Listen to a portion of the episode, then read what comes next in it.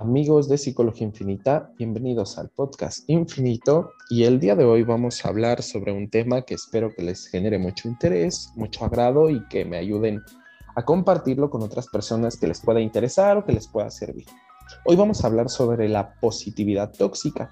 Me parece un tema muy interesante y que últimamente me parece que está tomando más fuerza en la sociedad.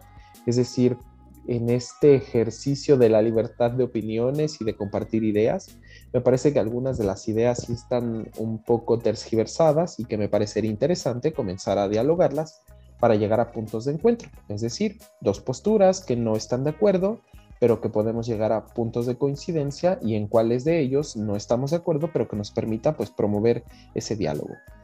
Bien, este tema de la positividad tóxica toma mucha relevancia, al menos para mí, porque considero que hay emociones que están consideradas socialmente como positivas y algunas como negativas, y me gustaría partir de eso.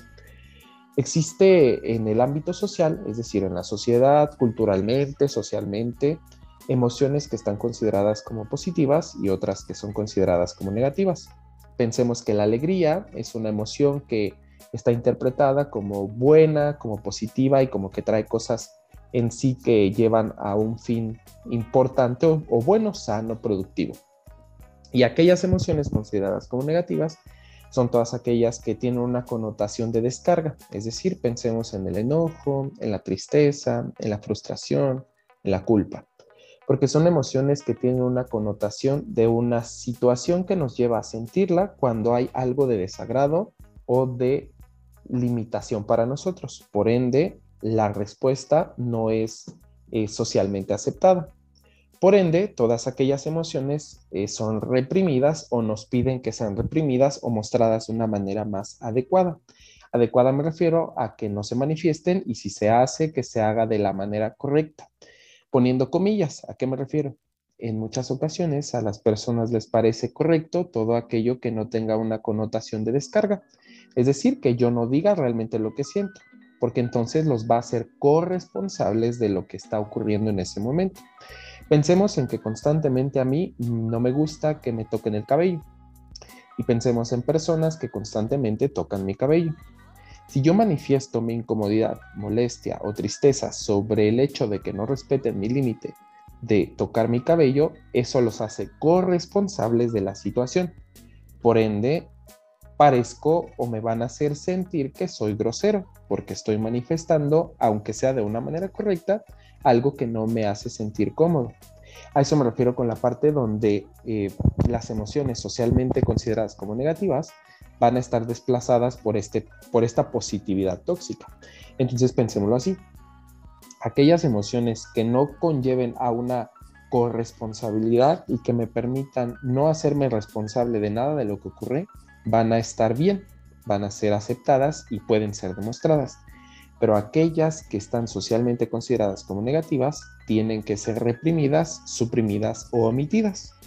Y entonces comienza el conflicto. Pensemos entonces. La positividad tóxica lo que nos dice es que siempre hay que estar alegres, que siempre hay que poner la mejor actitud y la mejor actitud es sonreír, la mejor forma de hacer las cosas es siempre pensando bien y pensando que lo vamos a lograr y pensando que todo va a salir bien y que todo va a estar bien. Y sí, pero no, porque hay cosas que no dependen de nosotros, porque hay situaciones que salen de nuestras manos y como salen de nuestras manos, no las podemos resolver. Por ende, van a producir frustración porque en esta positividad tóxica todo depende de mí. Y como todo depende de mí, con una sonrisa se resuelve todo. Y en muchas ocasiones no depende de eso. Porque si en este momento tengo una pérdida significativa, muy probablemente la mejor actitud no es sonreír. Muy probablemente la mejor actitud es llorar. Llorar la pérdida, llorar el fracaso, desahogar mi frustración de que las cosas no salieron como yo las tenía pensadas. Por ende entonces, la mejor actitud no es sonreír, tal vez ante un proyecto donde considero o siento que me están robando, muy probablemente la mejor actitud es no creo que sea pensar positivo. Considero que a veces tener la idea de que algo no, no está ocurriendo de manera que a mí me hace sentir cómodo, es muy probablemente mi mente, mi corazón, mi cuerpo, como ustedes lo quieran interpretar, avisándome o tratándome de decir que las cosas no están saliendo bien. Y por ende eso me permitiría modificar mi respuesta, mi comportamiento o mis decisiones. Y entonces así evitar un sinfín de consecuencias que muy probablemente después me generen culpa. Pero me gustaría que ahondemos un poco más. Pensemos en que en algún punto nos hicieron eh, sentir que esas emociones eran negativas por tres aspectos necesariamente importantes de decir.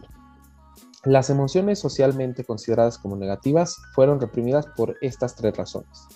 Una de ellas, por lo que ya les comentaba, sobre que nos obligaría a hacernos responsable del daño que le hacemos a otras personas cuando no sabemos controlar nuestras reacciones. En segunda, porque nos mete en un plano de responsabilidad emocional y le llamamos también responsabilidad afectiva, donde no puedo ir por la vida es insultando a las personas o diciendo lo que pienso, porque lleva una connotación donde nosotros tenemos que hacernos responsables de lo que hacemos y decimos. Y tercera, porque son emociones que nadie nos enseñó a manejar o a trabajar. Es decir, nadie nos dijo qué tenemos que hacer con nuestra propia tristeza, con nuestro enojo o con nuestro sentimiento de culpa. Y por ende, cuando vemos a otra persona sentir eso, no sabemos cómo reaccionar. Porque entonces para nosotros no existe una manera de interpretar el propio enojo. Por ende, ¿cómo voy a aprender a manejar el enojo de los demás? Es algo tal vez inconcebible. ¿Les ha pasado cuando de repente, por ejemplo, a una persona le preguntan, ¿cómo estás? Generalmente, socialmente, eh, la respuesta aceptable es bien, porque si decimos mal, ese mal lleva ya una connotación de tensión. Entonces decimos, ¿cómo estás? Bien. ¿Y tú? Bien. Ah, qué bueno. Queda como un saludo eh, cortés y formal, ¿no? ¿Qué pasaría si mientras alguien me pregunta cómo me encuentro, le contesto, me siento enojado, hoy, hoy estoy un poco de malas? Muy probablemente la respuesta de la persona que me acaba de escuchar decir que estoy enojado va a ser de resistencia, de miedo o de temor ante lo que pueda pasar. Porque al asumir que yo me encuentro enojado, eh, entiende que voy a rematar, como le decimos vulgarmente, es decir, voy a descargar mi frustración, enojo o molestia con esa persona.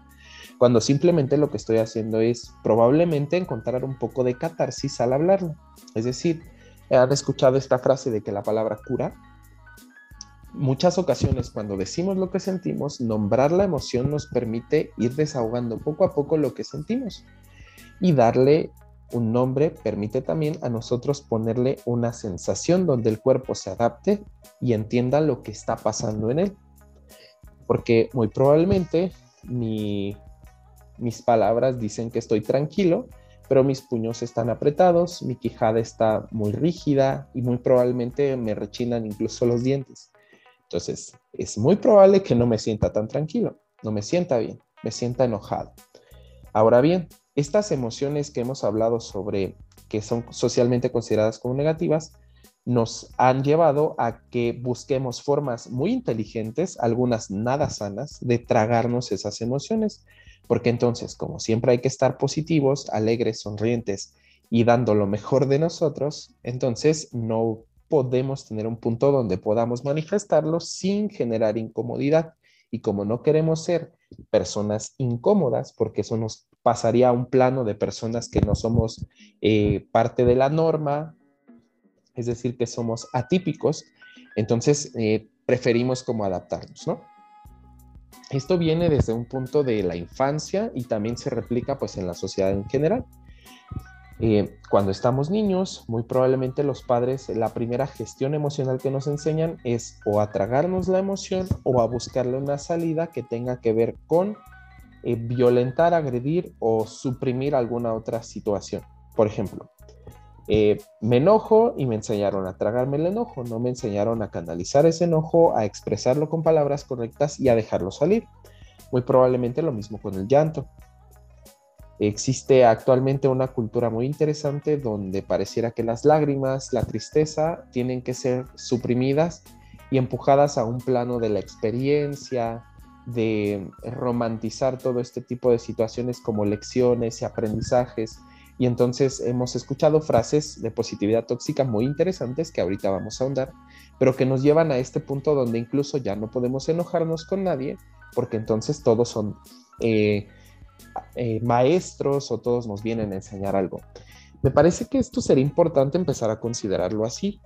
Muy probablemente nosotros hemos eh, aprendido a suprimir emociones o a reprimirlas a partir de la interacción con el otro, porque con el otro nos validamos o nos da sentido a lo que estamos sintiendo. Y muy probablemente si yo expreso que algo no me hace sentir bien o cómodo, la persona no va a saber cómo responder a esto. La tristeza. Específicamente la tristeza es un tema muy interesante. Cuando hay una pérdida, una ruptura o una muerte, produce una sensación de malestar muy interesante en general en las personas. Mientras hay funerales o separaciones, hemos escuchado maneras en las que las personas tratan de lidiar con esa tristeza transformándolas en positividad tóxica porque entonces todo pasa al plano de que nos tiene que enseñar algo, no hay que llorar o no hay que expresarlo porque pareciera que eso va a hacer sentir peor a los demás. Cuando eso nos indicaría que si los demás se sienten contaminados con mi emoción, es muy probablemente que ellos también se encuentren igual de tristes. O muy probablemente no sepan cómo interpretar sus propias emociones de tristeza y les aterra sentirse tristes y entonces evitan cualquier estímulo, sensación o pensamiento que les lleve a tocar su propia tristeza, porque realmente están tristes. Y entonces nadie está viviendo las emociones como realmente se sienten por esta positividad tóxica donde siempre hay que pensar positivo, siempre hay que creer que lo vas a lograr. Y eso lo único que está produciendo son personas cada vez más frustradas porque entonces todo depende de ellos y hay cosas que no dependen de nosotros. No todo se arregla pensando bien o pensando positivo. Hay cosas que dependen del entorno, de nuestra situación emocional, económica, física, y en muchas de ellas no depende solamente de nosotros. Pasa lo mismo cuando romantizamos la pobreza, donde decimos que los niños que salen a trabajar son niños que luchan. No, son niños que en este modelo de positividad tóxica tienen que esforzarse y echarle ganas. Y no todo se resuelve echándole ganas. Tendríamos que empezar a cuestionarnos más bien nuestro entorno y en qué entorno están viviendo esos niños que tienen que trabajar. Esa es la parte de la corresponsabilidad y del aspecto donde nos lleva a pensar a nosotros. Por eso la positividad tóxica es tan atractiva, porque nos hace un poco egoístas ante la solución donde todo el colectivo, es decir, todos nosotros tenemos un poquito de parte para resolverlo, pero también nos hace un poco insensibles con nuestras propias emociones y sentimientos. Porque entonces si yo me siento triste, no tengo la posibilidad de comentarlo. Y si lo hago, tiene que ser de una manera en la cual diga que ya lo estoy superando. Pensémoslo así. O sea, estoy muy triste porque perdí a alguien, pero o sea, de verdad aprecio mucho lo que viví Nadie está diciendo que por manifestar nuestra tristeza, nuestro enojo, no estemos validando ni valorando todo lo que se vivió. Lo que estamos diciendo o lo que estamos intentando permitir es que nuestro cuerpo, nuestra mente haga catarsis, es decir, exprese, exprese lo que siente, lo que piensa. Porque entonces así sale la emoción. Nos permite comprender que no todo depende de nosotros y que en muchas ocasiones la mejor actitud es una lágrima Tal vez la mejor actitud no es quedarse y luchar. Tal vez la mejor actitud es decir, ya no es sano, me lastima. Duele soltar, pero está doliendo más sostener. Tal vez la mejor actitud también es quitarme de ahí, porque me están haciendo daño. La mejor actitud tal vez no es ponerme la camiseta, tal vez es quitármela porque no tengo solo la camiseta puesta, tengo todo el uniforme y aún así no es válido. Tal vez la mejor actitud es mostrarle enojo para poner límites. Tal vez la mejor actitud es pensar un poco pesimista, porque en ese pesimismo tal vez voy a esquivar una bala. Una bala de una persona que está herida emocionalmente y que muy probablemente me va a buscar hacer daño. Quisiera que empecemos a considerar que esta positividad tóxica nos está llevando a una sociedad muy frustrada donde todo depende de nosotros y en muchas ocasiones no funciona así. Quisiera leerles una frase para cerrar este episodio que me está gustando mucho y que espero que ustedes también lo estén disfrutando bastante. Y me gustaría leérselas porque me parece una frase que me permite mucho eh, entender este tema, ¿no? La verdad te hará libre pero primero te va a frustrar o te va a deprimir, te va a indignar, te va a entristecer, a confundir, angustiar, horrorizar, probablemente a decepcionar, te va a ofender, te va a hacer sentir pánico, te va a estresar y te va a aturdir. Muy probablemente te paraliza y te dará terror. La verdad te va a romper y te va a enfurecer. Te va a rasgar. Pero si no la evades, si la ves de frente con coraje y la aceptas, la verdad siempre te hará libre. Odín Dupeyron. Esta frase a mí en especial me gusta mucho porque me permite comprender un poco más precisamente esa positividad tóxica. Hay emociones que dándoles nombre me permiten avanzar. Porque entonces entenderíamos que cuando decimos que todos son nuestros maestros, entenderíamos que no. Más bien nosotros somos excelentes alumnos que hemos aprendido con las heridas de la vida, pero la herida no me enseñó, yo aprendí de la herida. Yo no aprendí de una relación, eh, perdón, no me enseñó una relación tóxica, yo aprendí de la relación nociva porque entonces me hago responsable yo del aprendizaje que estoy generando. Y entonces le doy valor a la emoción que en ese momento sentí y que hay situaciones en las cuales no vale la pena pensar Es positivo, que un pensamiento firme, correcto y una emoción bien expresada pondrá límites que me ayudarán a defenderme y a que las cosas funcionen de una manera más sustancial y más productiva. Finalmente quiero decirles que para mí este podcast está sirviendo como justo eso, una manera de combatir mi propia resistencia ante mis emociones socialmente consideradas como negativas. Ha sido una oportunidad para avanzar y para darme la posibilidad de hacer algo que tenía muchas ganas de hacer.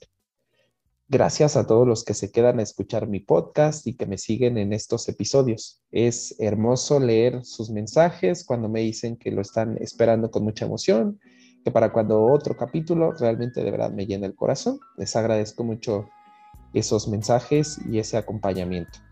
Los invito a seguirme en todas mis redes sociales. Eh, me encuentran en Instagram y en Facebook eh, como la página de Psicología Infinita.